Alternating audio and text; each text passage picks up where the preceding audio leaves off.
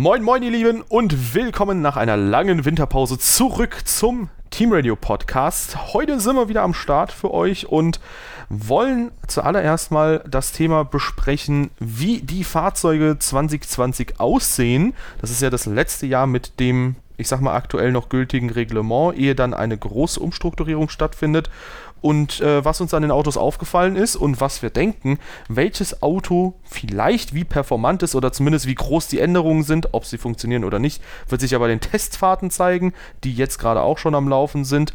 Und äh, ja, die gucken wir uns dann, glaube ich, auch an. Und das äh, bin nicht nur ich, der Dave, sondern auch der Anton. Hallo. Hallöchen. Ja, du hast schon angesprochen, ähm, die Testfahrten laufen bereits und es ist vielleicht auch ein ganz guter Zeitpunkt gewesen, dass wir nicht bereits davor jetzt den Podcast zu den Autos äh, aufgenommen haben, denn die Autos haben sich teilweise komplett geändert zu den Testfahrten. Hust, Racing Point, Hust. Ähm, und wir haben jetzt erst so ein richtiges Bild davon, wie die Autos aussehen, was die für technische Neuerungen dran haben. Und äh, ich bin sehr gespannt, denn obwohl es jetzt das letzte Jahr mit diesem Reglement ist, äh, haben die Teams oder haben einige Teams wirklich nochmal sehr, sehr viele Neuerungen da reingesteckt. Und es ist viel mehr passiert, als ich über die Winterpause gedacht habe. Ja, und vor allem waren es teilweise so Konzepte, wo Leute komplett festgefahren waren, so zum Beispiel Mercedes mit dem Seitenkastenkonzept, und wo sie sich dann doch nochmal umentschieden haben, wo man sich denkt, hm, wo kommt denn das jetzt auf einmal her? Aber mhm. äh, ja, umso spannender dann, glaube ich, für die Saison mal zu sehen, hey, was funktioniert davon alles und was nicht. Und äh, ja, da kann man mal gespannt sein. Ja, ich würde jetzt mal einfach vermuten, weil es Mercedes ist, funktioniert es bestimmt bei denen auch. Ähm, ich meine aber, dieses ganze Seitenkastenkonzept ist ab nächstem Jahr ohnehin verboten wenn ich mich nicht irre. Oder mhm. es ist irgendwie anders geregelt. Deshalb wundert es mich umso mehr, dass man jetzt für ein Jahr nochmal einen anderen Weg geht. Aber es scheint dann doch nicht so ein großer Unterschied zu machen. Äh, so einen großen Unterschied zu machen. Ähm, auf der anderen Seite hat sich ein, das ist ja quasi der, der, der Ferrari-Trend gewesen von 2017, diese äh, Stabilisatoren, nein, diese die Crash-Struktur nach unten zu bauen, ein bisschen weiter und dann da oben drauf den Seitenkasten. Auf der anderen Seite setzt sich äh, die dünne Nase von Mercedes durch, die wir jetzt bei fast allen Teams oder bei vielen Teams äh, beobachten können. Ja, mir fällt auch gerade auf tatsächlich, dass Lewis Hamilton aktuell, glaube ich, sogar ohne diese Seitenkästen fährt. Oder dass sie zumindest ein bisschen mhm. umlackiert wurden. Sieht auf jeden Fall anders aus als auf den Bildern. Ja, es ist aber das gleiche. Okay, ja. ist das Gleiche. Die, die auf den Bildern, da ist die Perspektive so komisch, dass die total schmal aussehen. Die sind aber relativ dick. Also, ähm, das sind die schon. Schade, ich fand das Bild nämlich sehr, sehr schön. Mm, so schmal sind sie leider nicht in Wirklichkeit. Da haben die irgendwas an der Perspektive geändert oder so. Oder es war nur ein Rendering, kann auch sein. ja, stimmt. Gut, ähm, eine Frage, die ich dir direkt stellen würde. Welches Auto findest du von mir aus können wir das zusammennehmen oder getrennt bewerten. Welches Auto findest du am schönsten von Livery und von mir aus auch von der Fahrzeugform? Na, dann lass mich doch mal gucken. Also, uh, hm, hm. Ja. ja, da gehen unsere Meinungen ja eher auseinander. Mir gefällt die Alpha Tauri Livery sehr gut. Ich finde dieses matt-weiß mit dem dunklen Blau, das sieht edel aus. Ja, das ähm, ist, es ist mir ein bisschen zu matt-weiß, also zu viel matt-weiß. Deswegen mag ich sie eher ein bisschen weniger. Ja, nö, also mir gefällt die wirklich sehr gut. Ich finde das äh, ziemlich schick. Ansonsten von der Form her, äh, nee. Ja, von der Form her muss ich bestimmt wieder Mercedes sagen. Oh, der Renault sieht auch sehr nice aus. Auch der Force India natürlich, äh, der Racing Point. Nein, ich würde sagen, von der Form her dann der Mercedes. Ja. Ja, also ich finde von der Livery her tatsächlich äh, insgesamt Williams sehr hübsch. Da bist du ja äh, anderer Meinung. Bisschen. Ähm, ich finde vor allem auf der Rennstrecke sieht es halt echt cool aus.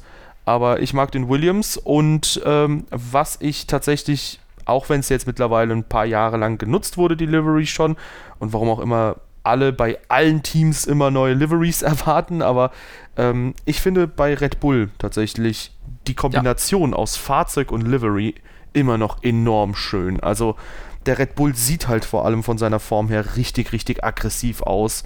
Und es ist ein Auto, was mir sehr gut gefällt. Und, ja, der ähm, ist schick.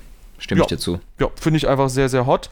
Ich finde es gut, dass der Racing Point mittlerweile deutlich schöner wieder geworden ist, weil der war letztes Jahr ja richtiges Chaos mit zig Farbtönen. Da war noch das Grau mit dabei und dieses dunklere Pink war mhm. richtig dominant zu sehen und so weiter und so fort. Und ähm, ja, ich finde es schön, dass da mittlerweile ein paar Farbtöne raus sind und dass sie so ein bisschen auch versuchen, was zu kaschieren. Dadurch sieht vor allem die Nasenpartie, finde ich, so ein bisschen aus wie bei so einem alten GP2-Auto von 2015 oder so indem sie halt einfach so ein paar äh, ja, Kaschierungen am, äh, an der Nase vornehmen. Ähm, da müssen wir gerade noch mal kurz gucken. Welche Bilder nutzt du für den Racing Point? Gut, das waren noch äh, die Bilder, die vor der Präsentation da waren. Das ist das letztjährige Auto. ja gut, Mit aber... Eine andere Lackierung. Das Auto ist komplett neu. Ja gut, sie haben Und halt da schon kaschiert. Das fand ich schön. genau, was jetzt nicht mehr nötig ist, da sie sowieso jetzt den 2018er Mercedes fahren. Oh. Falls es noch nicht aufgefallen ist, äh, ich habe in unseren Discord, in den anderen Discord, ein Bild reingesch äh, reingeschickt. Es ist in der Tat, der Racing Point ist eine 1 zu, fast 1 zu 1 Kopie des letztjährigen Mercedes. Moment, der ähm, 2018er Mercedes hast du gerade gesagt. Du meinst äh, ich meine 19er. 19er, okay, natürlich. Okay. Ähm, siehst du das Bild? Ich habe es in den F1-Channel äh, da gepostet. Ja, ich gucke gerade.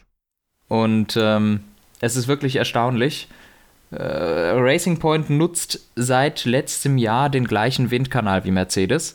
Und der Technikchef hat auch schon gesagt, ja, natürlich ist einiges ähnlich. Und sie haben jetzt ihren gesamten Ansatz komplett umgeschmissen, denn da die ja jetzt den gleichen Kanal nutzen wie Mercedes, also den von Mercedes, ist alles auf deren Konzept zugelegt, äh, zugeschnitten. Da haben sie sich gedacht, wir können ja jetzt, wenn wir die gleichen Werkzeuge haben, auch das gleiche Konzept fahren. Und es ist wirklich erstaunlich, wenn man sich dieses Bild, was ich da reingepostet habe, anguckt und versucht zu vergleichen, wo genau jetzt die Unterschiede sind. Du suchst ziemlich lange, um einen zu finden. Das stimmt. Sogar diese. Das ist der letztjährige Mercedes sogar diese Carbon-Dinger, die an der Nase entlang führen, die irgendwie die Wind, äh, ja. den Wind wegschaufeln, das ist halt. Guck dir den Frontflügel an. Selbst dieser kleine Schlitz da an den Innenseiten, das, das ist eins, das ist eine 1 zu 1 Kopie. Ja, stimmt. Und damit fahren die ja. im Moment rum. ähm, und jo, es gibt gut. auch schon Beschwerden von anderen Teams. Ei, äh, sind Heute, schon, heute schon rausgekommen, dass sich die Teams beschweren, dass das nicht sein kann. Die stellen irgendein Auto vor, das ein letztjähriges Ding ist, und dann kommen die jetzt nach Barcelona mit, mit, dem, w, mit dem Mercedes W10 in Pink. Ja, gut, aber ich muss eh sagen, dieses Fahrzeug präsentieren ist immer so ein Thema. Ich finde halt, ehrlich gesagt, äh, das mittlerweile auch ein bisschen komisch, wenn da irgendwie zum Beispiel bei Mercedes nur die Livery gezeigt wird oder ja, so. Völlig schwachsinnig. Und das ist ja eh ja. meistens so, dass irgendein Vorjahresmodell gezeigt wird, vielleicht mit ein, zwei, drei Neuerungen. Ich bin mir sicher, beim Ferrari oder so wirst du auch zig Änderungen sehen, bei Red Bull auch. Ähm, die kommen alle dann mit einem etwas anderen Auto an. Und das ergibt ja auch durchaus Sinn, weil, wenn man sich letztes Jahr mal anschaut, die Testfahrten, Mercedes ist mit einem ganz anderen Auto zu den Testfahrten gekommen, ähm, zumindest zur zweiten Woche, als sie dann zumindest äh, ja, präsentiert mhm. haben in der ersten Testwoche hatten. Es ergibt ja Sinn, von Anfang an auf mehrere Konzepte zu setzen und zu versuchen, das Ganze irgendwie ja, richtig, richtig gut voranzubringen, diese ähm, verschiedenen Konzepte und auch mal zu testen, okay, was davon funktioniert und was nicht. Und ähm, klar, das ist jetzt natürlich ein bisschen weird, dass der Racing Point wirklich eins zu eins aussieht wie der letztjährige Mercedes. Aber ich sag mal zum Beispiel, gut, bei Haas, da gibt es auch immer wieder die Diskussion, aber. Ja, ja so extrem habe ich es bei Haas aber noch nicht gesehen, ehrlich gesagt. Das war immer sehr ähnlich, aber das, dieses, den hier finde ich echt krass. Ja, gut, es ist halt schon vielleicht eine etwas andere Stufe, aber ich sag mal, das Konzept ist halt immer noch dasselbe und entweder man unterbindet es ganz oder gar nicht. Ja, ich habe gerade nochmal ein Bild äh, in, in, in den Discord hier gerade gestellt so ein bisschen eine Seitenperspektive. Es ist echt, echt witzig. Eieiei. Aber ja, wie gesagt, guck mal, selbst Force India hatte letztes, äh, Force India sag ich schon wieder, Racing Point hatte letztes Jahr, glaube ich, sogar auch ähm, die Ferrari und Red Bull Style Sidepods und sind jetzt zurückgewechselt auf die Sidepods, die Mercedes letztes Jahr hatte. Ja, das äh, wird, glaube ich, ein ganz guter Vergleichswert sein, um mal zu sehen, wie hätte der letztjährige Mercedes jetzt abgeschnitten. Mhm. Ja, und, und seien wir mal ganz ehrlich, ich glaube, die Tatsache, dass sich die anderen Teams jetzt schon beschweren, spricht eigentlich dafür, dass sie dann vielleicht einen kleinen Geniestreich gemacht haben, um für, für relativ, relativ geringe Entwicklungskosten ein ziemlich gutes Auto dahin zu stellen. Wobei sich mir halt auch die Frage stellt, gerade ob das jetzt wirklich so ein ähm, Ding ist, wo man sagen kann, ja, die haben jetzt super, super wenig Geld investiert und so weiter und so fort, um äh, das Konzept in irgendeiner Form fu zum Funktionieren zu bringen. Weil letztlich hast du ja ähm, tatsächlich, also letztlich ist es ja etwas, das, wie soll ich sagen, du musst das Konzept ja zum Arbeiten kriegen und ja. eventuell ähm, kann es sein, dass du irgendetwas, was, keine Ahnung, bei der Motor Kühlungsstruktur, was du dann versemmelst, was Mercedes richtig gemacht hat, und dann funktioniert ja. vielleicht das Konzept auf einmal nicht mehr. Das und, stimmt. Und da ist halt die Frage, ob die irgendwie, weil sie denselben Windkanal nutzen, ganz andere Daten nochmal auf einmal zur Verfügung gestellt bekommen haben, oder ob sie halt einfach ähm, ja, ein richtig ähnliches Auto gebaut haben, weil sie sich gedacht haben, hey, wenn dieser Windkanal eben die Werte ausspuckt, können wir basierend auf diesen Ergebnissen von 2019 von Mercedes ähm, können wir halt gucken, dass wir ein ähnliches Auto bauen und gucken, ob es im Windkanal auch dieselben Ergebnisse bringt. Ja. Ich denke, das wird auch ganz gut funktionieren, auch aufgrund der Tatsache, dass Racing Point auch die Aufhängung des letztjährigen Mercedes gekauft hat.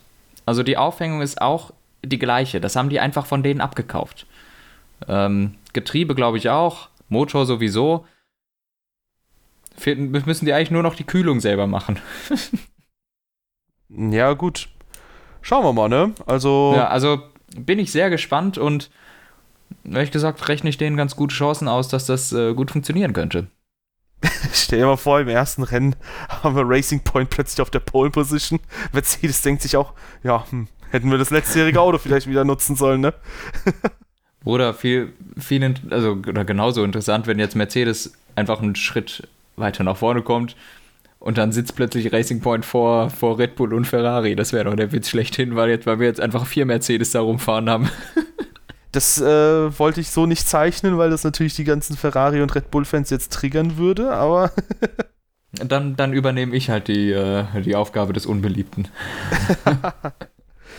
ja, gut, kann natürlich alles passieren, ähm, aber ich glaube, was definitiv gesagt werden kann, wenn du so ein richtig gut funktionierendes Konzept ähm, übernimmst, dann hast du halt gute Chancen, äh, P4 irgendwie in der Meisterschaft zu sichern.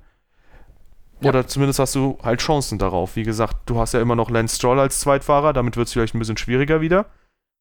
Autsch. Und mhm. ähm, eine, eine Sache, die ich mich halt immer noch frage, ist, das kann doch nicht irgendwie 100% nur der Windkanal sein, wenn halt irgendwie Mercedes, also gut, die haben die Radaufhängung gekauft, von mir aus, aber keine Ahnung, warum könnte nicht McLaren sagen zum Beispiel, ja gut, wir bauen jetzt den letztjährigen Mercedes 1 zu 1 nach, weil wie das Auto größtenteils aussieht, mhm. sieht jedes Team.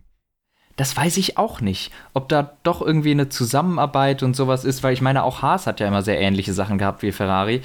Und wie groß diese Zusammenarbeit ist, in welchem Maße das ist, wissen wir vielleicht nicht genau. Aber ich finde, dieses Auto lässt darauf schließen, dass da mehr Zusammenarbeit ist, als man denkt.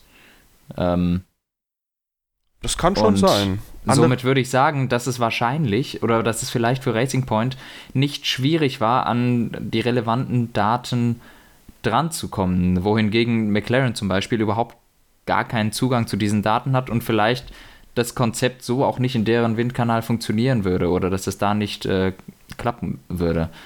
Aber ehrlich gesagt bin ich da auch einfach zu wenig drin. Das wäre jetzt reine Spekulation. Ja gut, ich glaube, da, das gilt dann tatsächlich für alle Leute, dass man da zu wenig drin ist, weil ja. sonst wäre man wahrscheinlich selbst bei einem Formel-1-Team. Ähm, was ich mich halt nur frage in dem Kontext auch ist, ähm, ist mir jetzt entfallen, sehr schön.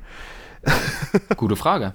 ja, ähm, genau, warum Mercedes die ähm, das so, ich sag mal, billigend in Kauf nehmen sollte, Racing Point zu unterstützen, wohl wissend, dass es ja 2021 dann ähm, ein anderes Team werden wird. Da wird es ja, ähm, da wird es ja hier, wie heißt es, äh, Aston Martin sein. Martin. Ich gehe aber davon aus, dass die äh, Kollaboration genauso weitergeht. okay, dass also Aston Martin immer noch dann das Mercedes Junior Team sein wird, mehr oder weniger. Ähm, und es lohnt sich natürlich insofern, das hat ja Ferrari und Haas auch gemacht, was eben auch Ferrari einen großen Vorteil gebracht hat, dass die gemeinsam diesen Windkanal nutzen, ähm, dass gewisse Teile zusammen genutzt werden konnten und somit konnte, die, ähm, konnte der Windkanal effizienter genutzt werden. Ähm, und zum Beispiel Ferrari konnte dann Teile entwickeln für sich selber in der Windkanalzeit von Haas.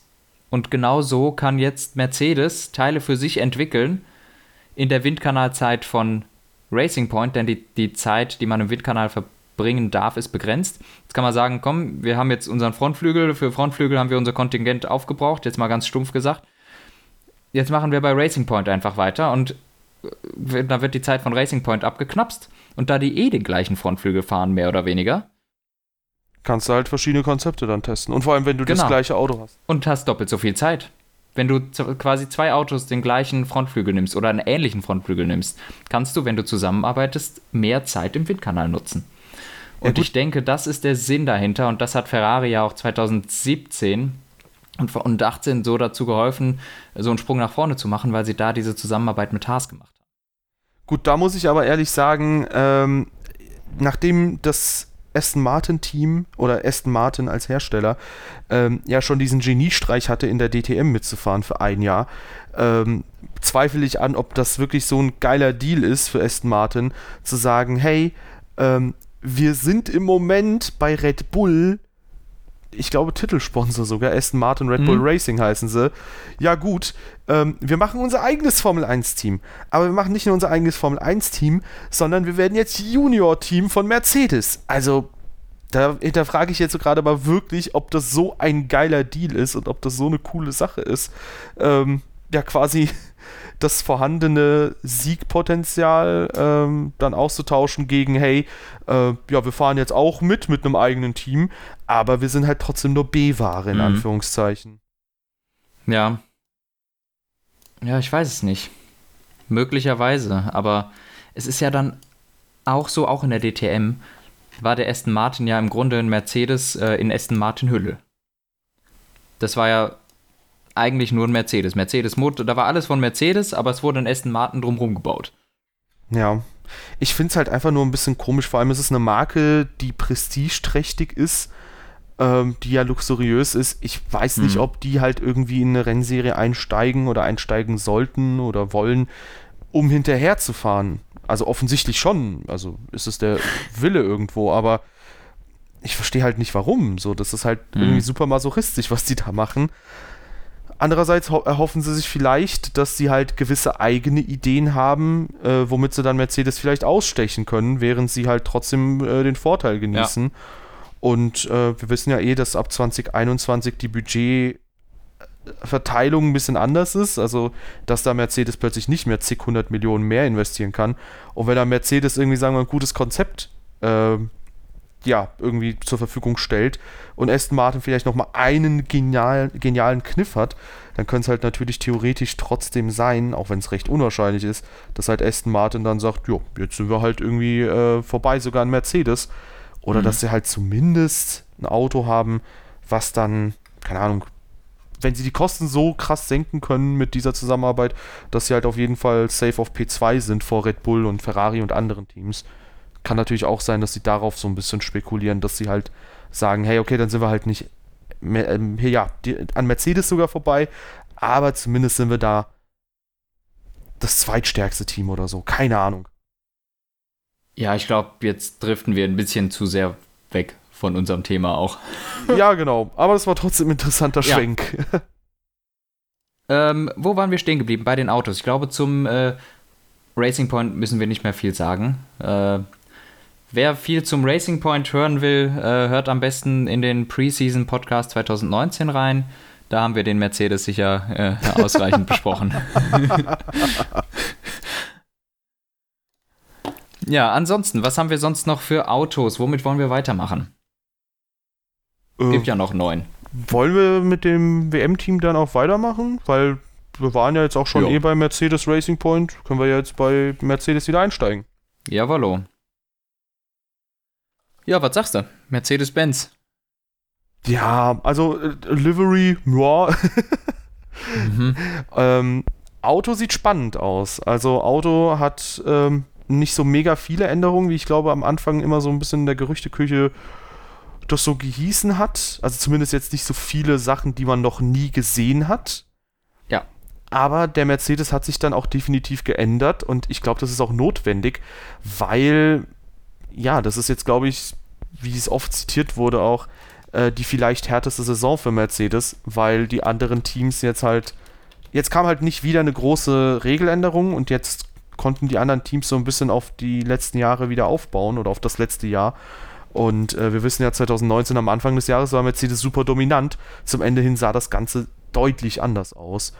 Und ähm, dementsprechend, ja, einige Änderungen bei Mercedes. Man wird sehen, ob sie fruchten werden. Aber, ähm, ja, weiß ich nicht. Was sagst du denn? Ja. Ähm, ja, die Lackierung hat mich jetzt natürlich nicht umgehauen. Das Rot, finde ich, passt nicht besonders gut rein. Aber abgesehen davon, ähm, wir haben schon über das äh, Konzept der Sidepods geredet. Der Frontflügel ist jetzt auch nicht mehr ganz so extrem wie letztes Jahr. Allerdings ähm, haben die das ja auch gegen Mitte und Ende der Saison ein bisschen angepasst. Also ein wenig Outwash à la Ferrari hat Mercedes zweifelsohne auch. Ähm, nur immer noch nicht natürlich so ein ganz krasser Ansatz wie Ferrari und andere Teams. Auf dem, dann weiterhin haben sie irgendwelche interessanten Ecken im Heckspoiler drin, das sieht ziemlich cool aus.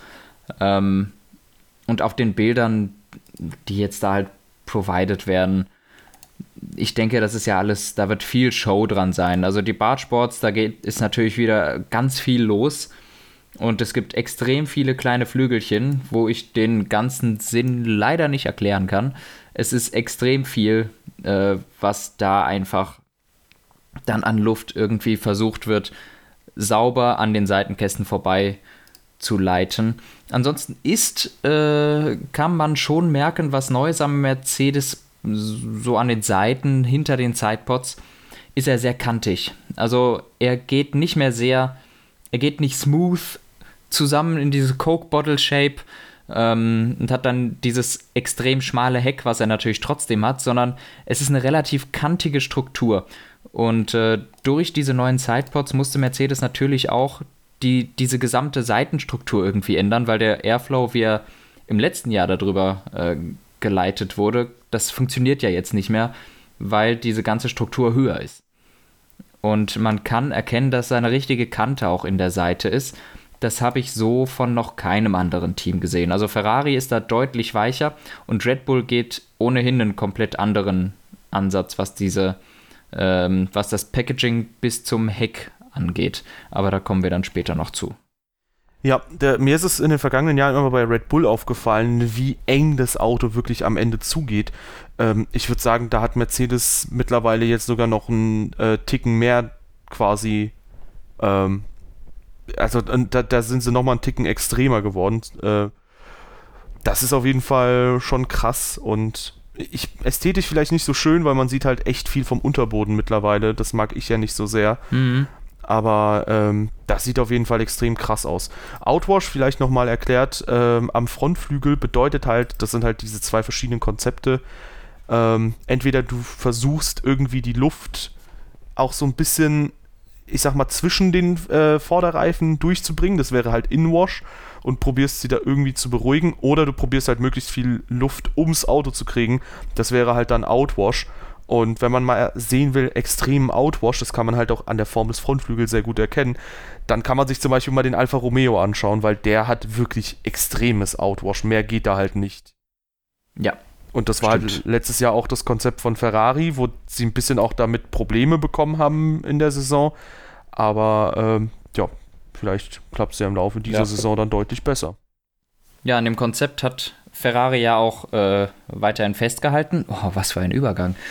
Ähm, und sind bei dieser Art Frontflügel geblieben, wo sich aber ja auch gegen Ende der Saison oder gegen Mitte, Ende der Saison gezeigt hat, dass dieses Konzept per se nicht das, Pro das grundsätzliche Problem ist, das Ferrari hatte denn sie konnten dann plötzlich in Singapur gewinnen. Sie konnten eigentlich auf, jeden Strecken, auf allen Strecken schnell sein, trotz dieses Frontflügelkonzepts. Also die haben das gebacken gekriegt, ähm, trotz dieses, wen, dieses weniger Downforce, das sie an der Vorderachse durch den Flügel generieren können, ähm, irgendwie auf andere Art und Weise am Frontflügel genügend Downforce zu kriegen.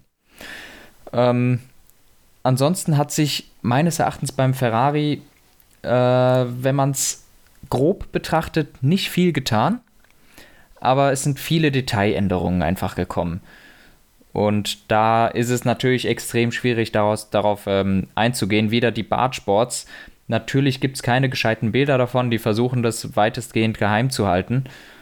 Und auf jeden Fall kann man erkennen, Bartsports sind wieder einige, neue, einige Neuerungen mit dabei, auch auf dem Weg von der Nase zu den Bartsports. Ich weiß nicht, ob du da dieses Bild kennst. Das da ist quasi einfach nur ein Fächer unter der ganzen Nase.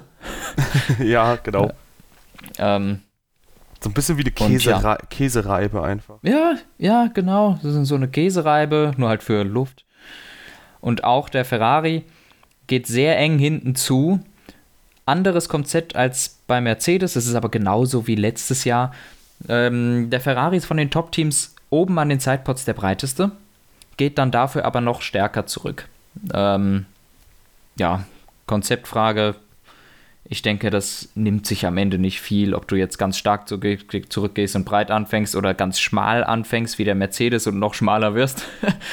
ähm, aber bei Ferrari ist auch immer noch so ein Dach irgendwie am Heck. Von der Hinterradaufhängung und dem Unterboden, da, kann, da kannst du jemanden drunter verstecken, weil das da so eng zugeht, aber oben ist halt doch Getriebe und Aufhängung oder was weiß ich und deshalb sind die da noch überdeckt. Ähm, ansonsten gibt es viele, viele Detaillösungen beim Ferrari. Ja, so zwei der Details sind zum Beispiel, ähm, dass bei den Außenspiegeln, da haben sie wieder ein bisschen was gemacht. Also das ist dann, glaube ich, auch wieder so ein bisschen mit aerodynamischem Hintergedanken, was so um den Außenspiegel herum gebastelt mhm. wurde. Äh, die Hörner an der Airbox, was mir halt auffällt, ist, du hast die Seitenkästen angesprochen, viele Teams gehen halt den Weg, dass die Airbox irgendwie maximal groß wird. Bei Ferrari ist die halt wirklich winzig. Ja. Also das ist wirklich super, super wenig Luft, die da reinkommt. Und ähm, ja, die haben auch interessanterweise mit die, also es ist nicht mehr ganz die komplette Sharkfin, aber die haben mit die ausmodellierteste Sharkfin oder den größten, ähm, ja. Also die, die größte ja, keine Ahnung, äh, was, was der Sharkfin halt am nächsten kommt, das haben sie. Und ähm, das ist halt auch immer noch äh, sehr, sehr spannend, weil das stabilisiert das Auto ja grundsätzlich, aber kann halt dazu führen, dass wenn es mal irgendwie Probleme gibt, dass es dann richtig Probleme gibt. Mhm. Ähm, gut, hoffen wir mal, dass sie dieses Jahr deutlich mehr Abtrieb sowohl vorne als auch hinten bekommen, weil das war ja letztes Jahr das Problem. Und dann könnte das Konzept dann auch sehr gut funktionieren. Und äh, ja, mal schauen. Also Ferrari sieht auf jeden Fall auch spannend aus. Ähm, gehen nicht den Weg der schmalen Nase, ja. lustigerweise. Das ist etwas, was Mercedes die letzten Jahre ja so ein bisschen vorgemacht hat und was jetzt immer und immer häufiger auch von den anderen Teams gemacht wird. Aber ich finde halt gerade vor dem Hintergrund, dass die aktuellen Nasen so super schmal sind, das ist einfach super grotesk, wie der 2015er Ferrari aussah. Ja, ja. Wie eine Aber, Ente halt. Ja, genau, wie, wie so eine Zunge. Ich habe da ähm, mal ein Bild gepostet. Das kann ich dir gleich auch nochmal schicken, hier mhm. in Team Radio Discord. Äh, ja, aber auf jeden Fall, ähm, auch beim Ferrari, da gibt es viele, viele Änderungen, die, glaube ich, auch fruchten können, wo man auch sagen kann, okay, das könnte funktionieren, dieses Auto. Ja, ja, definitiv, der kann funktionieren. Stellt sich nur die Frage, ob sie irgendwie den Zug verpasst haben mit der schmalen Nase, weil sie sind da jetzt nicht gerade in einem prominenten Club mit den breiten Nasen. Also Williams und Haas haben die noch. Glückwunsch. Und Alpha Tauri auch. Ja, das sind bekanntermaßen die drei anderen Top-Teams. Sauber. Ja. Sehr gut. Und ja, sie gehen das Konzept weiter, das letztes Jahr funktioniert hat. Das ist grundsätzlich sicher erstmal richtig. Aber ich halte es für möglich, dass man da dann auch ein bisschen den Zug verpasst. Aber wenn das Ganze funktioniert, ist es auch nicht nötig, jetzt das vielleicht nochmal zu ändern. Ähm, denn für das eine Jahr und wahrscheinlich würde es einen ganz, einen relativ großen Aufwand bedeuten, das zu ändern. Ich glaube, McLaren hat das 2018 2018 gemacht. Die haben mit einer breiten Nase angefangen und im Laufe der Saison auf eine schmale Nase geändert. Und wir wissen, wie gut der 2018er McLaren im Endeffekt war. Eigentlich haben die das Auto nie richtig ausbalanciert bekommen. Erst 2019 wurde dann die Nase ein bisschen schmaler und 2020 erst so richtig bei McLaren. Jetzt beispielsweise. Und jetzt ist halt die Frage, wie wichtig ist das wirklich? Oder inwiefern kann Ferrari das Ganze durch äh, die zwei Tunnel, die sie äh, in der Na an den Nasenenden, an den Nasenseiten haben quasi, wie viel sie davon eigentlich äh, dann ausgleichen können? Ich bin dafür, dass wir sie Nasenlöcher nennen. Okay. Damit kann ich leben. Ja, äh, ziemlich viele Nasenlöcher hat vor allem der Red Bull. Das ist ja. mega verrückt. Der hatte bereits letztes Jahr schon einige Öffnungen da vorne. Ich finde den Red Bull dieses Jahr einfach unfassbar hot, weil dieses Auto sieht halt super, super extrem aus ähm, und auch in so vielerlei Hinsicht. Äh, super schmale Nase, super kleine äh, Seitenkästen, also so ziemlich das Gegenteil von dem, was wir bei Ferrari haben. Eine riesige Airbox, die ungefähr so mhm. groß ist, was ich hier gerade sehe. Also, keine Ahnung, fast so groß wie der wie Fahrerhelm. Der genau. Ja. ähm, und das ist ein Auto, was halt wirklich, ähm, ich sag mal, sehr schmal gebaut wurde. Zur Seite ja. hin nimmt er wirklich nicht viel Platz ein.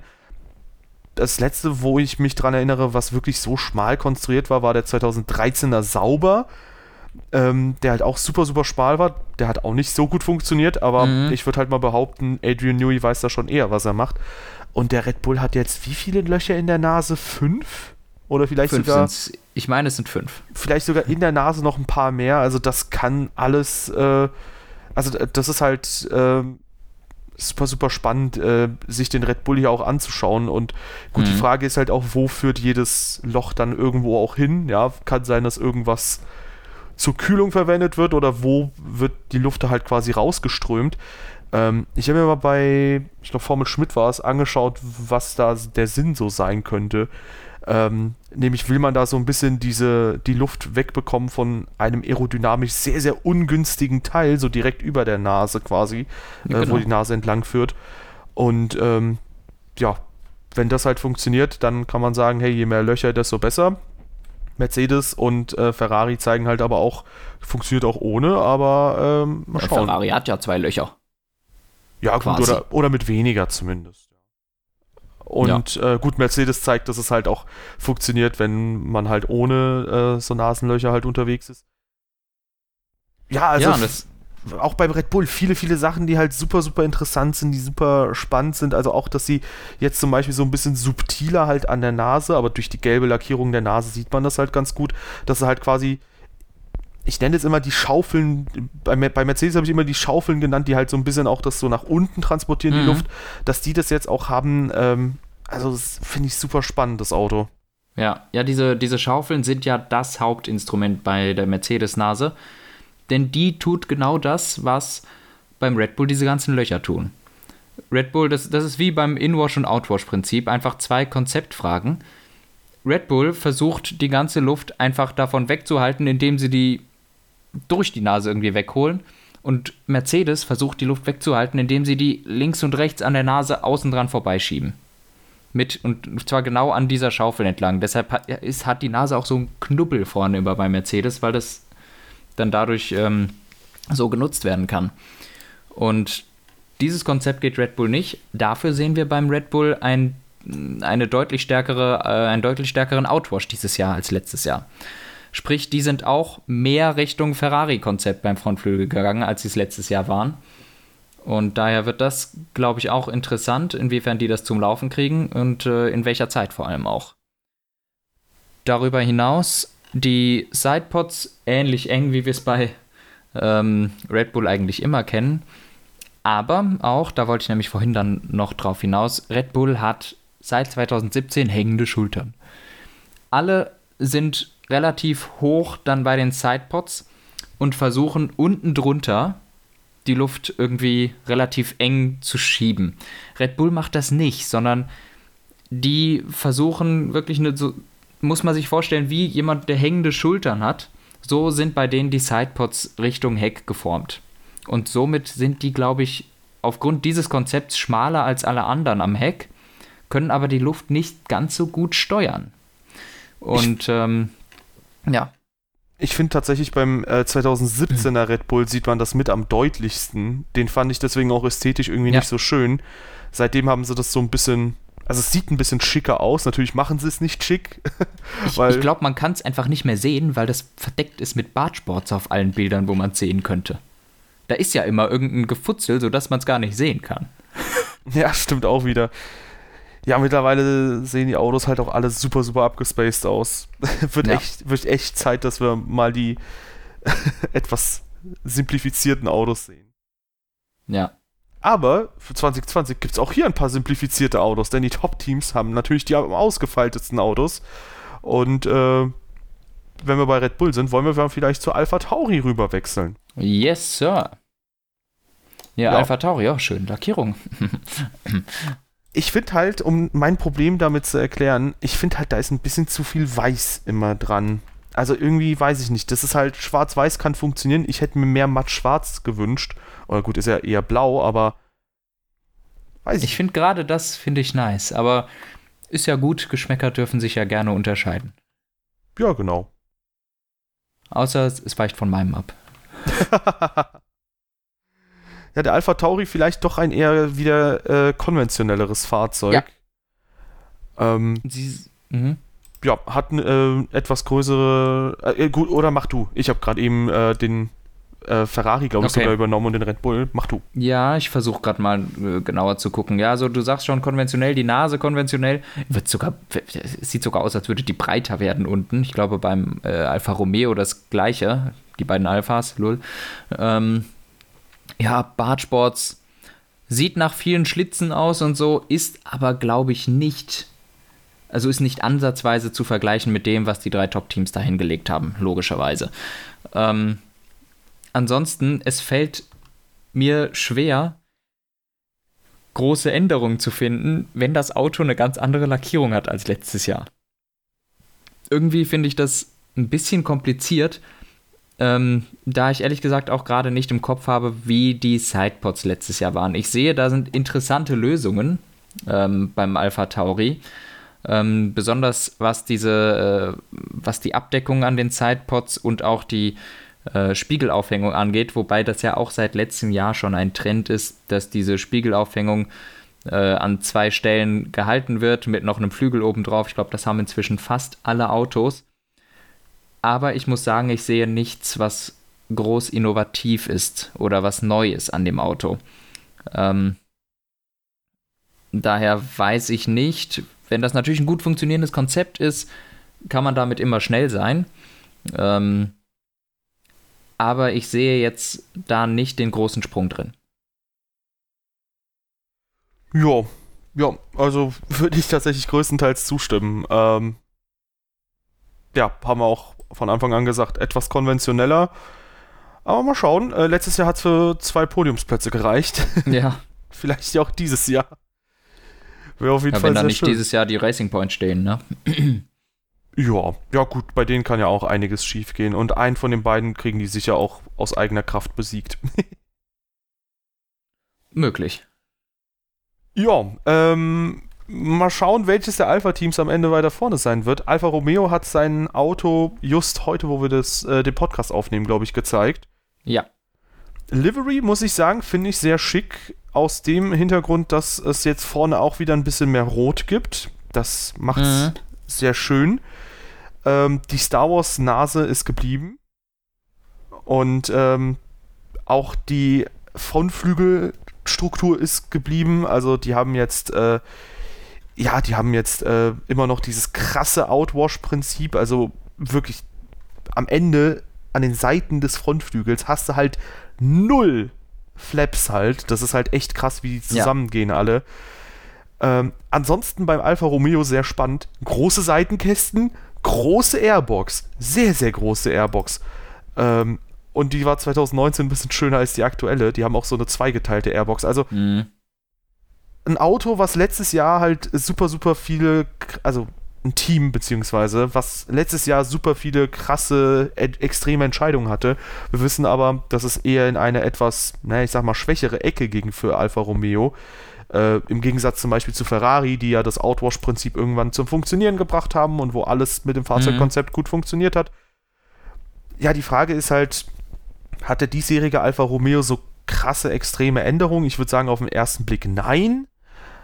Und ähm, wenn man jetzt sich den letztjährigen Trend anschaut, ich würde es dem Team zwar wünschen und gönnen, wenn sie jetzt deutlich wieder nach vorne kommen, aber ähm, ja, ich weiß nicht, ob ich da so super optimistisch sein mhm. würde und sagen würde, hey, ähm, die schaffen das jetzt auf jeden Fall. Ja, ich würde sagen, es ist einfach eine konsequente Weiterentwicklung des letztjährigen Autos. Und insofern ist äh, leider auch kein Riesenschritt zu erwarten. Ähm, also ich würde sie einfach weiter im Mittelfeld ähm, erwarten. Ja, am Ende des letzten Jahres waren sie ja sogar relativ weit hinten. Also ja. das war schon schockierend. Also da waren ja nur Haas und Williams stellenweise schwächer. Ja. Ja, aber siehst du, dann sind sie immer noch vor Haas und Williams. Wird sich auch dieses Jahr nicht viel dran ändern. Was, also. ich, was ich ja spannend finde, ist, ähm, es gibt ja die Zusammenarbeit zwischen Haas und zwischen Ferrari.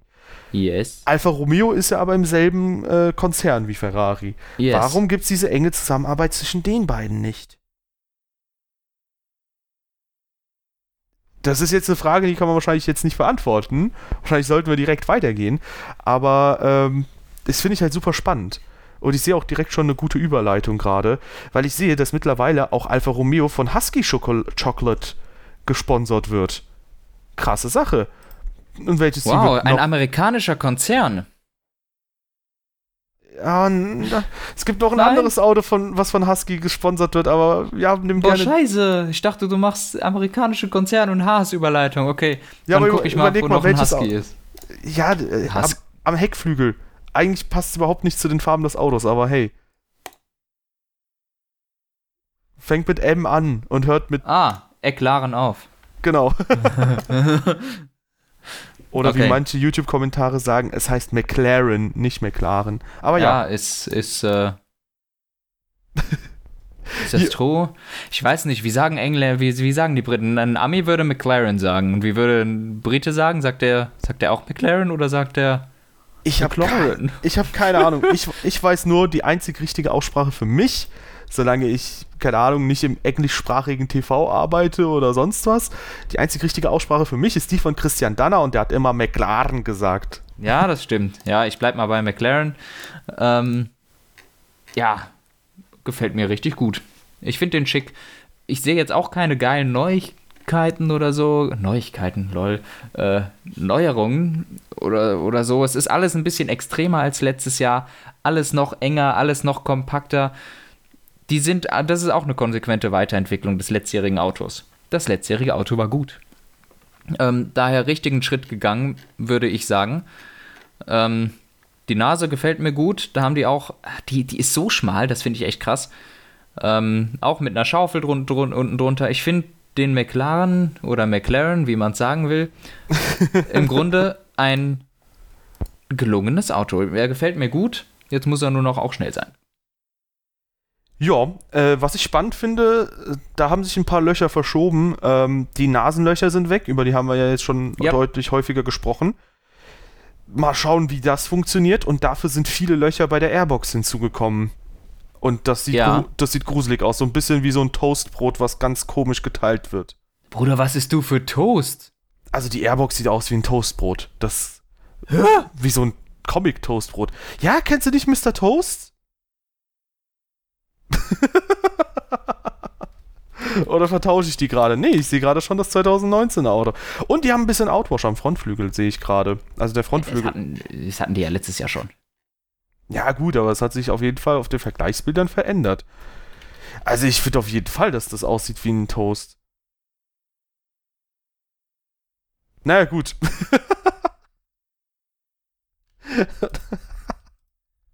Ja, also da hat sich der Designer wirklich inspirieren lassen. Bruder, ich mach Airbox wie Toast. Danke für diese Eingebung. oh Gott, oh Gott, oh Gott. Sauber. Äh, wenn ich mich recht erinnere, war der McLaren 2019 ja ein Auto, was super, super flach war. Ähm, mhm.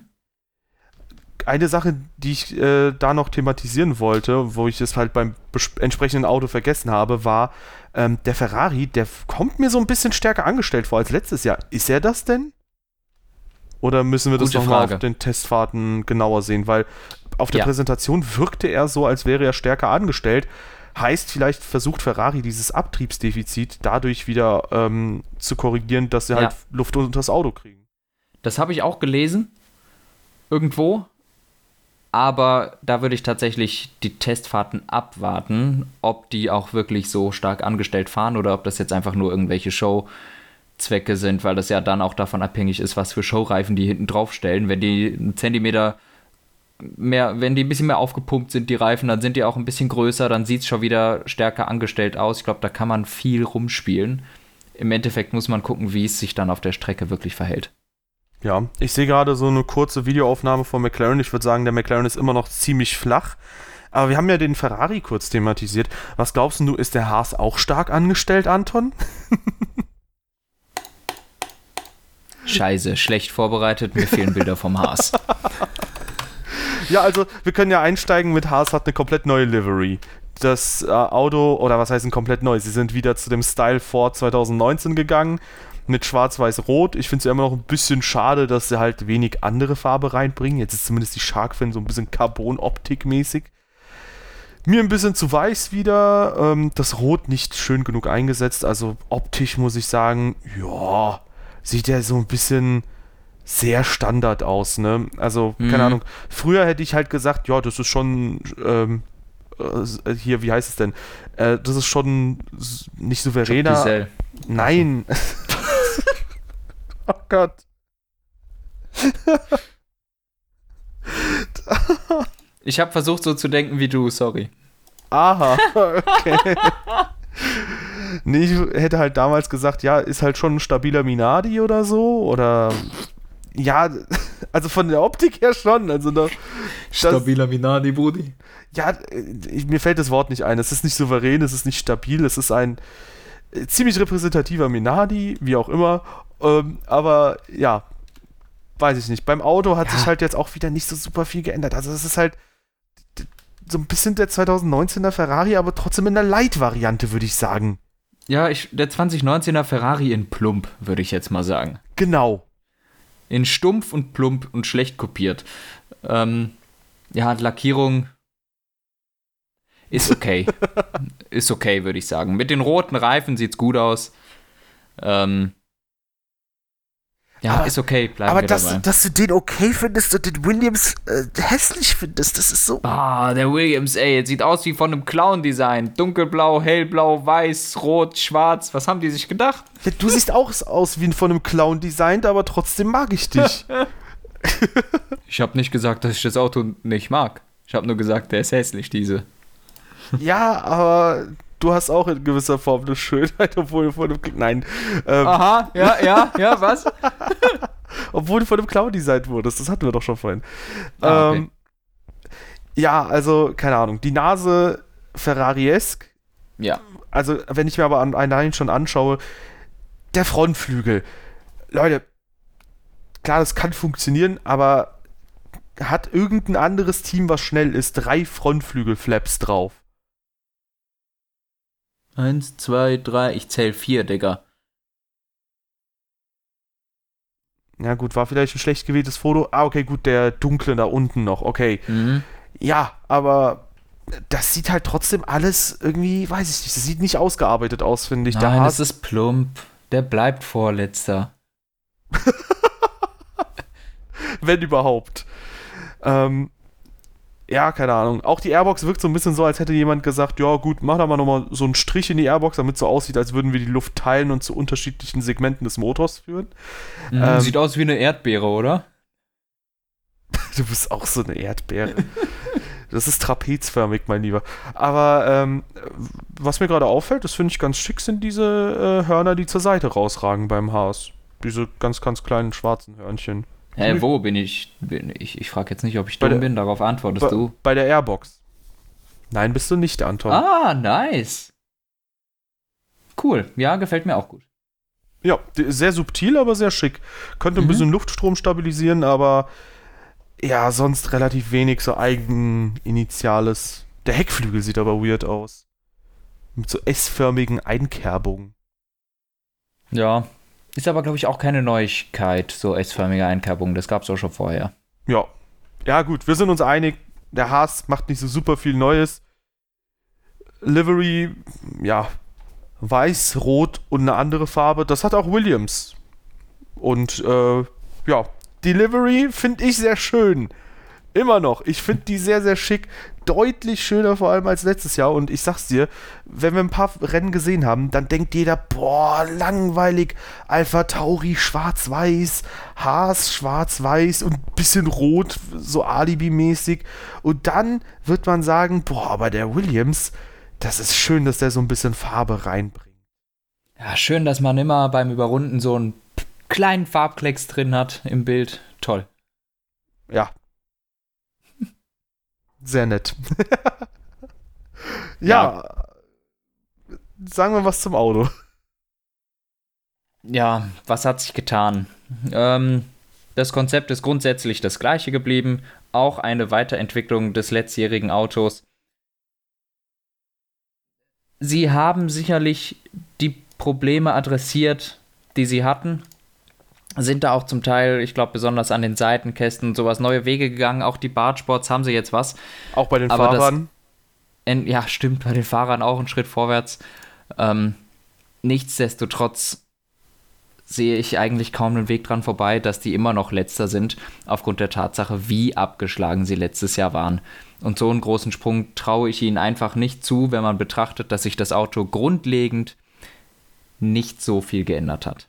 Ja, würde ich auch sagen. Also das Auto sieht halt auch hier wieder sehr konventionell aus. Ich frage mich halt, warum sie nicht irgendwie so einen etwas krasseren Ansatz versuchen. Gut, jetzt für 2020 wäre es vielleicht äh, ja sinnlos, weil es ist jetzt nur noch ein Jahr.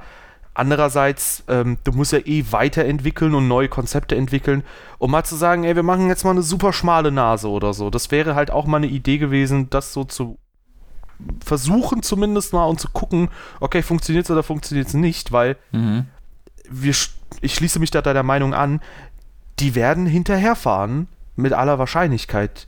Und ähm, ja, ob, ob, du jetzt hinterherfährst mit 2,5 oder 2,8 Sekunden Rückstand, ist da halt nicht so super wichtig. Und äh, ich glaube, das wäre halt doch eher relevant gewesen, ob du da vielleicht nochmal irgendwie einen neuen Schritt wagst und vielleicht halt für 2021 auch schon so eine Idee hast, wo die, mhm. wo die Reise hingehen könnte, weil 2021 können, glaube ich, auch wieder so, also da kann nicht so super viel verändert werden, aber ich glaube zum Beispiel bei der Nasenform gibt es durchaus Möglichkeiten, da gibt es Spielraum. Ja. Und wenn du jetzt merkst, oh krass, mit unserem schlechten Fahrzeugkonzept hat auch schon eine schmale Nase deutlich besser funktioniert, dann könntest du halt sagen, hey, ähm, oder du lernst halt dazu und kannst halt für 2021 mal zwei Konzepte testen und vorbereiten. Aber ja, Williams ähm, ist, glaube ich, eh im Moment in so einer etwas defensiveren Position. Ich glaube, da verfällt man automatisch rein, wenn man halt so weit hinterherhinkt, dass man sich halt mhm. denkt, okay, jetzt möchten wir nicht irgendwas fatal falsch machen äh, quasi nach dem Motto einen neuen MP418 bauen, wie damals. Ein Auto, was halt vielleicht überhaupt gar nicht funktioniert und wo wir nicht mal unter die 107%-Hürde kommen im schlimmsten Fall. Ja. Aber ich würde sagen, genug zu Williams und ein Auto haben wir nämlich noch vergessen, und zwar den Renault. Und ich glaube, dann sind wir durch. Ja, da hätte ich ja eine gute Überleitung zu. Okay, oh. Ähm, glaube ich. Weiß ja, dann spulen wir mal zurück. Hm, ja, hm, Williams, genau. Ja, äh, Überleitung bitte.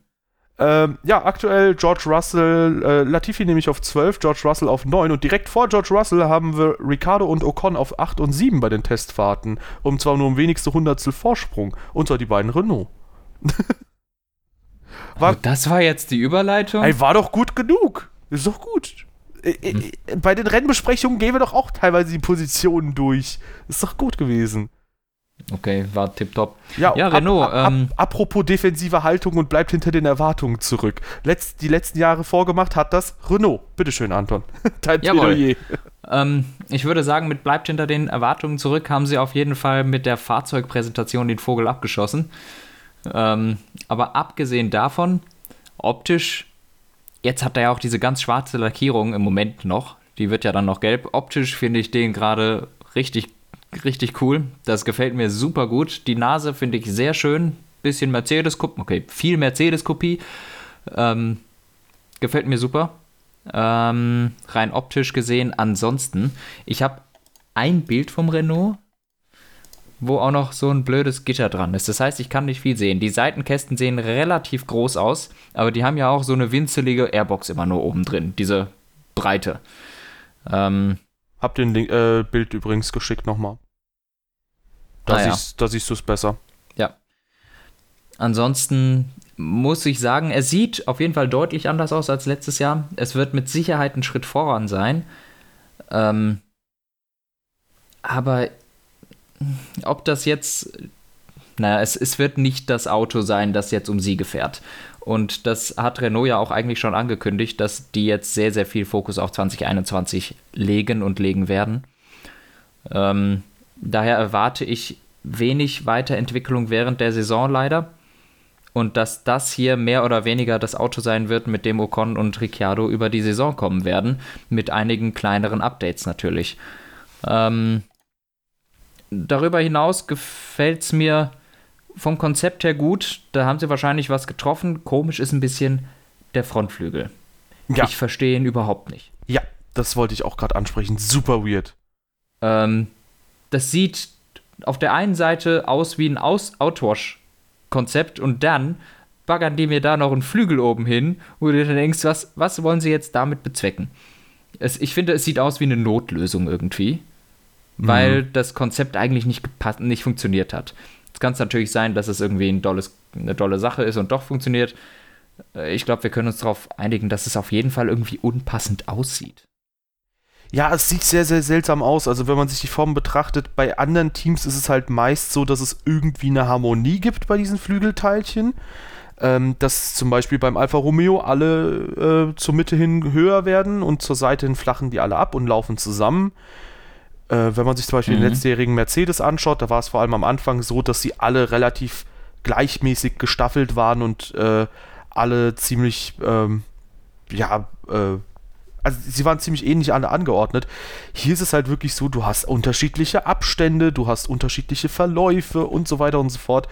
Ähm, und wenn man sich, ich schicke dir da noch ein anderes Bild, äh, mhm. wenn man sich das Auto mal so ein bisschen von einer leichten Seitenperspektive anschaut, dann sieht man, dass auch diese äußere, dieses äußere Plättchen eben auf Outwash ausgelegt ist, also die Luft ums Auto ja, herumzuführen. Ja, zweifellos. Und auch ich verstehe halt den Frontflügel aus dem Konzept, äh, aus dem Hintergrund heraus auch nicht. Man muss halt aber trotzdem sagen, hey, vielleicht funktioniert es, vielleicht hat Renault dann irgendwie vielleicht einen Geniestreich geschafft, wo sie halt einen Weg finden, äh, ja, ein bisschen Inwash zu haben, die Luft da zu kontrollieren, ein bisschen Outwash zu haben. Mhm und dann so einen passenden Mittelweg zu finden, könnte natürlich ja auch funktionieren. Und ähm, ich finde es trotzdem gut, dass Renault da in ein paar Hinsichten äh, so ein bisschen was Neues wagt. Das Heck läuft zum Beispiel recht schmal zu, das ist äh, ganz gut. Ich glaube, das hatten, hatten die die letzten Jahre jetzt noch nicht so schön hinbekommen. Mhm. Ähm, erfordert auch immer, ja. dass der Motor ausreichend klein ist, aber ja. Ja, da, das zum einen, natürlich haben sie das die letzten Jahre noch nicht so hinbekommen. Aber ihrem Ziel, an die Top-Teams ranzukommen, sind sie in der gesamten Heckpartie und auch in der Bartsportpartie. Eigentlich alles, was da, da sind sie einen Schritt hinten dran und das siehst du schon von den Bildern her. Ähm, zumindest mit, in der Ausbauversion, wie es jetzt ist. Sie sind bei weit, also natürlich ist es besser als in den Jahren davor, aber sie sind immer noch riesig davon entfernt, was Ferrari, Red Bull und Mercedes dahin zaubern und meines Erachtens auch McLaren ist denen schon wieder äh, in der gesamten Heckpartie einen Schritt voraus. Ja. Ja, das kann auf jeden Fall äh, sehr gut sein. Da muss ich mir das äh, McLaren Heck nochmal anschauen. Was ich aber schön finde, ist, dass ähm, Renault zum Beispiel halt auch diesen äh, Schwenk macht, zu sagen, hey, wir ändern jetzt auch mal die Nase und testen das halt aus. So viel testen wir nicht, aber wir gucken mal, was hat jetzt bei Mercedes funktioniert und was könnte eventuell die nächsten Jahre das Hauptkonzept sein, weil vielleicht kann man das auf 2021 mhm. gut übertragen. Ansonsten ist natürlich da das Jahr 2021 aus dem Vorder äh, Hintergrund spannend, dass man halt jetzt sagen kann, hey, die Top-Teams, die werden natürlich bis zuletzt versuchen, alle ähm, ja, die WM zu holen. Da wird ja. kaum einer nachgeben. und alle anderen Teams können sich komplett aufs nächste Jahr stürzen und sagen, hey, wir entwickeln da weiter. Da wäre das natürlich jetzt die Chance für Renault zu sagen, hey, wir probieren mal so ein bisschen nach vorne zu schreiten und ähm, da mal die Lücke zu schließen und vielleicht sogar die Trumpfkarte in der Hand zu halten. Was allerdings so ein bisschen Zweifel in mir ausgelöst hat, auch die letzten Tage. Also gut, eh die Richtung, wie Renault sich entwickelt, weil so klar nach vorne ging es halt nie, auch wenn das Reglement recht stabil geblieben ist. Die sind halt immer so ein bisschen, mal ein bisschen mehr nach vorne, mal ein bisschen nach hinten gespült worden. Und Alain Prost hat halt äh, auch ein Interview gegeben, wo er halt auch meinte, ja gut, er könne die Renault-Kritiker schon verstehen, weil Renault halt auch nicht so ein richtig klares Konzept hat. Und ich glaube, da muss ja. halt Renault mal so langsam aber sicher sich entscheiden. Wollen sie sich komplett für die Formel 1 committen? Wollen sie aktuell, das ist Platz 4, ähm, Best of the Rest sein? War keine Ahnung, wo sie halt ab 2021 landen würden, mit dem neuen Reglement, mit mhm. der neuen Budgetierung.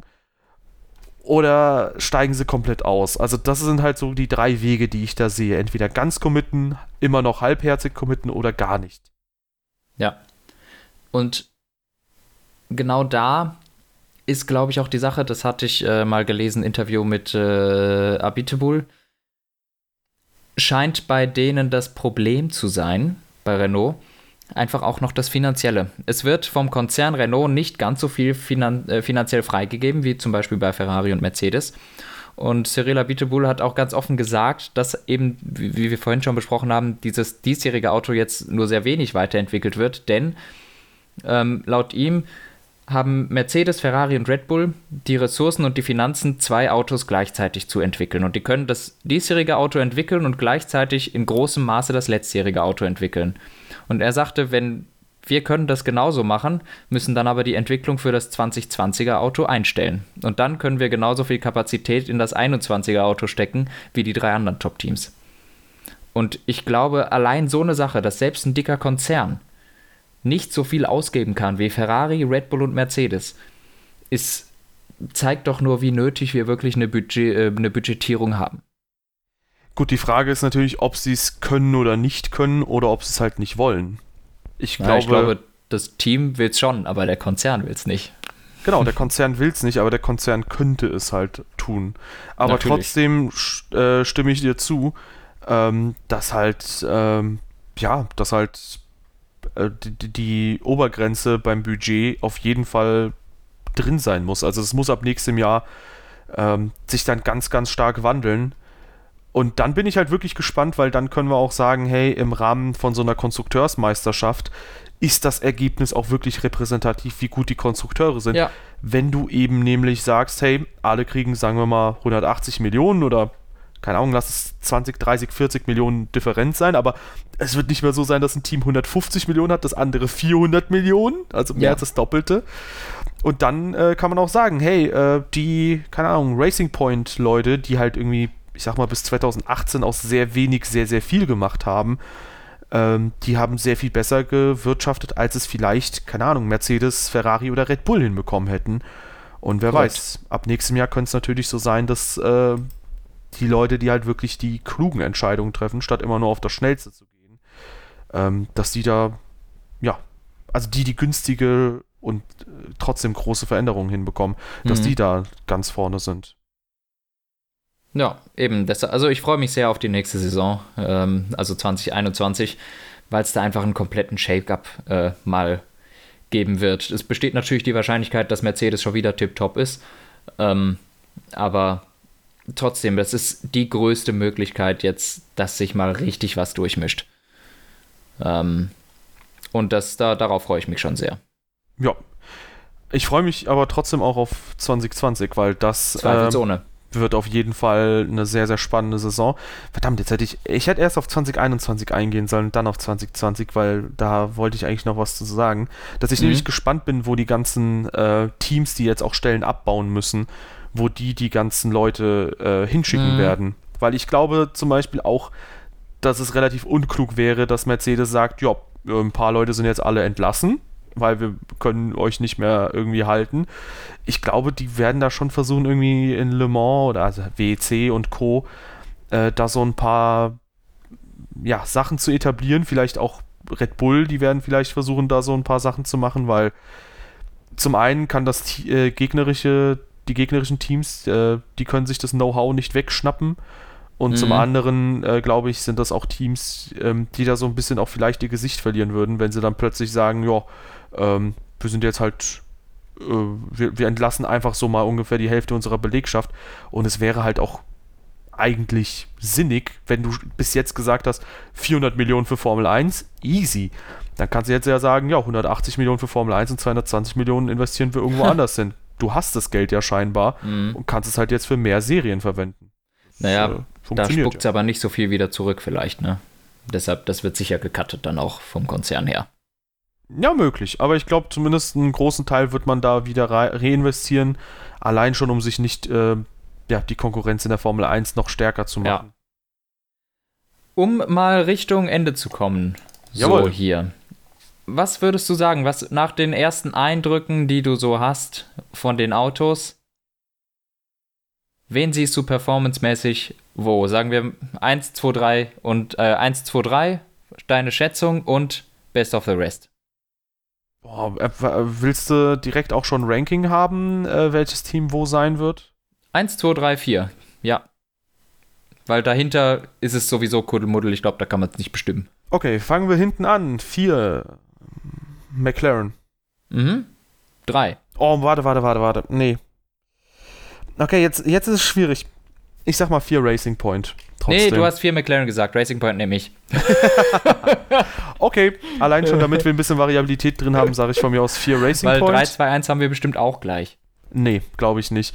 Ich gebe ich geb mal gleich eine unpopular Opinion ab. Ich sag mal auf. Boah, oder. Sag ach, komm. Ach komm, wir wollen, ich will nicht edgy sein, ich sag mal so, wie es wahrscheinlich äh, oder am realistischsten ist. Ich sag mal drei äh, Ferrari. Ich glaube, die Änderungen ja. sind nicht zu ja. markant, dass man da plötzlich ganz vorne mitspielt.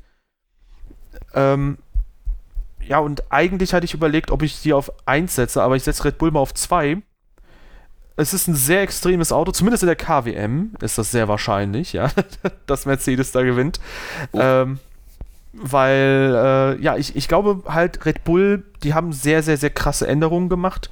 Und zur Not kannst du sagen, ja, wir gehen auf das letztjährige Konzept zurück bei gewissen Teilen, bei gewissen Komponenten. Und vielleicht funktioniert es dann wieder besser. Also Red ja. Bull hat da halt einfach mehr Auswahl, glaube ich, als Ferrari, weil Ferrari ist ziemlich identisch geblieben. Red Bull ändert super viel. Und ähm, deswegen Red Bull auf 2 und gut Mercedes, einfach weil sie die letzten Jahre schon super abgeliefert haben und immer noch einen Vorsprung hatten, Ende letzten Jahres auch, außer auf Strecken wie Brasilien oder Mexiko, würde ich auf 1 tippen. Ja, ähm, ja, gehe ich mit dir genau konform. Auf Platz 4 sehe ich den Racing Point, wie du ja eigentlich auch. Aber mal gucken, wie sich das jetzt im Laufe der Testfahrten entwickelt. Wenn nicht, dann würde ich auch McLaren da am ehesten noch sehen. Ähm, Platz 3 Ferrari, so traurig es ist, ich, die haben viele Änderungen, die sind sicher deutlich besser geworden. Aber allein die Tatsache, dass Red Bull und Mercedes auch Riesenschritte gemacht haben, würde ich Red Bull sogar auf 2 setzen und dass die über die Winterpause jetzt Ferrari vielleicht endgültig überholt haben. Ähm, und Mercedes, ich habe eigentlich gedacht, dieses Jahr ist Red Bull sehr, sehr gut aber als ich den Mercedes gesehen habe, habe ich mir doch gedacht, da ist einiges neu. Die haben mehr gemacht, als ich dachte. Und ähm, deshalb würde ich sagen, Mercedes knapp vor Red Bull. Ja, also sehen wir das auch sehr ähnlich, dass wir uns nicht so sicher sind, welches Team da vorne jetzt ähm, sich letztlich ganz vorne positionieren ja, wird. Aber Tendenz ist dennoch ähm, Tendenz Mercedes, muss man so sagen, glaube ich. Ja, das ist halt so das Ding bei Mercedes. Die schlafen halt einfach nicht. Sie ruhen sich nicht auf dem ja. vorhandenen Erfolg aus, sondern sagen, ja, wir machen immer und immer weiter. Und ähm, der Erfolg gibt ihnen halt recht, dass das halt ein sehr, sehr gutes Konzept ist, was sie da fahren. Und also nicht ja. nur vom Fahrzeugkonzept her, sondern von der Planung her auch. Das, das Gesamte ist einfach stimmig. Es, es stimmt alles in diesem Team. Deshalb, ja, muss wirklich was relativ grob schief gehen, um die zu schlagen. Oder Red Bull muss wirklich, oder Ferrari, müssen irgendwie einen was ganz Dolles finden, dass die da ähm, Mercedes überholen können. Aber wie gesagt, auch so, jetzt wenn man so auf die, auf ein bisschen auf die Fahrer-WM geht, würde ich auch bei Red Bull tatsächlich dann die ehesten Chancen mit Verstappen noch sehen, dass, dass die es schaffen, äh, Hamilton zu knacken. Ja, ein großes Fragezeichen, du hast es ja gesagt, die müssten mit was ganz Großem kommen. Ein großes Fragezeichen ist halt, ähm, wie die Fahrzeuge äh, motorisiert sind. Und das könnte natürlich auch einen entscheidenden Unterschied machen, mhm. Weil es ja hieß, Mercedes habe jetzt einen komplett neuen Motor entwickelt. Ja. Erstmals seit langem. Und das ist halt auch spannend, dass es halt für eine Saison jetzt nochmal eine Revision da quasi ja, gibt. Ferrari auch, by the way. Ferrari auch und auch Honda. Gut, bei denen ist es Tradition, Na, aber ja. Ähm, ja, dass die drei Teams da auch sagen, ja, wir entwickeln jetzt nochmal alle einen neuen Motor, das kann natürlich wieder einiges zerrütten. Andererseits gibt es jetzt natürlich nochmal die, ich glaube, es gab zwei verschiedene ähm, Sachen hinsichtlich dessen, wie jetzt der, der Spritdurchfluss gemessen wurde. Wir wissen es mhm. ja immer noch nicht zu 100%, ob es jetzt daran lag bei Ferrari, dass sie so stark waren oder nicht. Aber letztlich ähm, gibt es jetzt halt einen zweiten Messer und je, je, nachdem, also die Teams können da nicht einsehen, was dieser, äh, genau. was, die, was, dieses Messgerät misst. Und insofern eventuell kann es halt gut sein, dass ähm, ja, vielleicht der Ferrari-Motor dadurch jetzt wieder ein bisschen geschwächt wurde, aber vielleicht finden alle Teams irgendwie Motorenseits unterschiedlich viel ja. Zeit. Und das könnte den entscheidenden Unterschied tatsächlich dann auch ausmachen, sodass die Livery vielleicht, äh, die Karosserie vielleicht doch nicht so entscheidend ist. Ja, um, um, um genau zu sein, also Mercedes hatte es auch bitter nötig, was am, am Motor zu machen. Äh, denn das Motorenreglement geht ja genauso weiter. Also auch 2021 haben die den das gleiche Aggregat da drin sitzen. Sprich, Mercedes musste weiterentwickeln, da sie mit ihrem alten Konzept an die Grenzen geraten sind. Äh, Ferrari hat Mercedes schon 2018 überholt und 2019 wurde Mercedes von der reinen Power her auch noch von Renault überholt. Ähm, und im Grunde war Mercedes am Ende der Saison nur noch der drittstärkste Motor von der reinen Leistung her. Spritverbrauch waren sie immer noch besser als der Rest. Das heißt, der Motor war nicht schlechter als der Renault-Motor sondern grundsätzlich immer noch besser. Aber die Peakleistung konnte der Renault schon mehr abrufen. Und Mercedes hatte es bitter nötig, jetzt einen neuen, einfach einen komplett neuen Motor zu bauen. Und von den ersten Berichten, die ich jetzt gelesen habe, soll der auch wohl ein riesiger Schritt sein. Also der Motor scheint äh, die Zuverlässigkeitsprobleme in den Griff bekommen zu haben und soll deutlich mehr Leistung bieten als das letztjährige ähm, Modell, wo jetzt äh, man sich erhofft bei Mercedes mindestens den Vorsprung, äh, den, den äh, Rückstand auf Ferrari wieder eingeholt zu haben, im besten Falle Ferrari überholt zu haben. Ja, das wäre dann auf jeden Fall aus Mercedes Sicht sehr stark. Ähm, ich muss noch mal eine Sache korrigieren, äh, weil ich ja gerade gesagt habe, ja, für ein Jahr entwickeln sie jetzt einen neuen Motor. Ist natürlich Unsinn. Die Motorenreglementierung bleibt für die nächsten Jahre bestehen. Äh, vielleicht ändert sich so ein bisschen die Anordnung der Komponenten, aber mehr auch nicht. Insofern, äh, das nehme ich natürlich wieder zurück. Ich habe aber auch gerade äh, beim Zuschauen der Testfahrten eine Sache bemerkt. Wir haben den Williams ja so als ähm, uninnovatives Auto abgestempelt. Würde ich größtenteils trotzdem dabei bleiben. Aber guck dir mal die Seitenkästen an, wie super weird und schmal die sind. Ja. Sieht aber aus wie beim, wie auf diesen äh, Renderings von McLaren, nur dass der McLaren, glaube ich, in Real Life nochmal komplett anders war. Ähm, irgendwie komisch, ne? Wie der so abfällt an den Seiten. Ja, und auch wie schmal das hm. ist. Das ist ja, das sind ja nur Schlitze. Wenn man sich zum Beispiel Racing Point anschaut, ja. das ist so ein bisschen kreisförmig halt. Aber ja. Ja. Spannend. Also, äh, ich würde sagen, wir gucken uns die Testfahrten auf jeden Fall nochmal genauer an. Ähm, sind es jetzt wieder zwei Wochen, äh, wo getestet wird? Ich bin da gerade ein bisschen raus. Ja, zwei, zweimal drei Tage. Okay, dann können wir mal gucken, ob wir zwischen den äh, Testtagen, also nach den ersten drei Tagen, auch noch einen Podcast machen, aber auf jeden Fall nach den Testfahrten insgesamt machen wir mhm. einen Poddy. Und ähm, ja, vielleicht auch noch mal äh, zu unserer Fahrer-Prediction, so als kleine Season-Preview, ja. wo wir mal überlegen, okay, wer schneidet da wo wie gut ab. Ja, was, was aber sicher nicht ganz so ausfallend wird wie jetzt diese Folge, wenn auf ich so jetzt gerade auf meinen Timestamp gucke. auf jeden Fall, ja.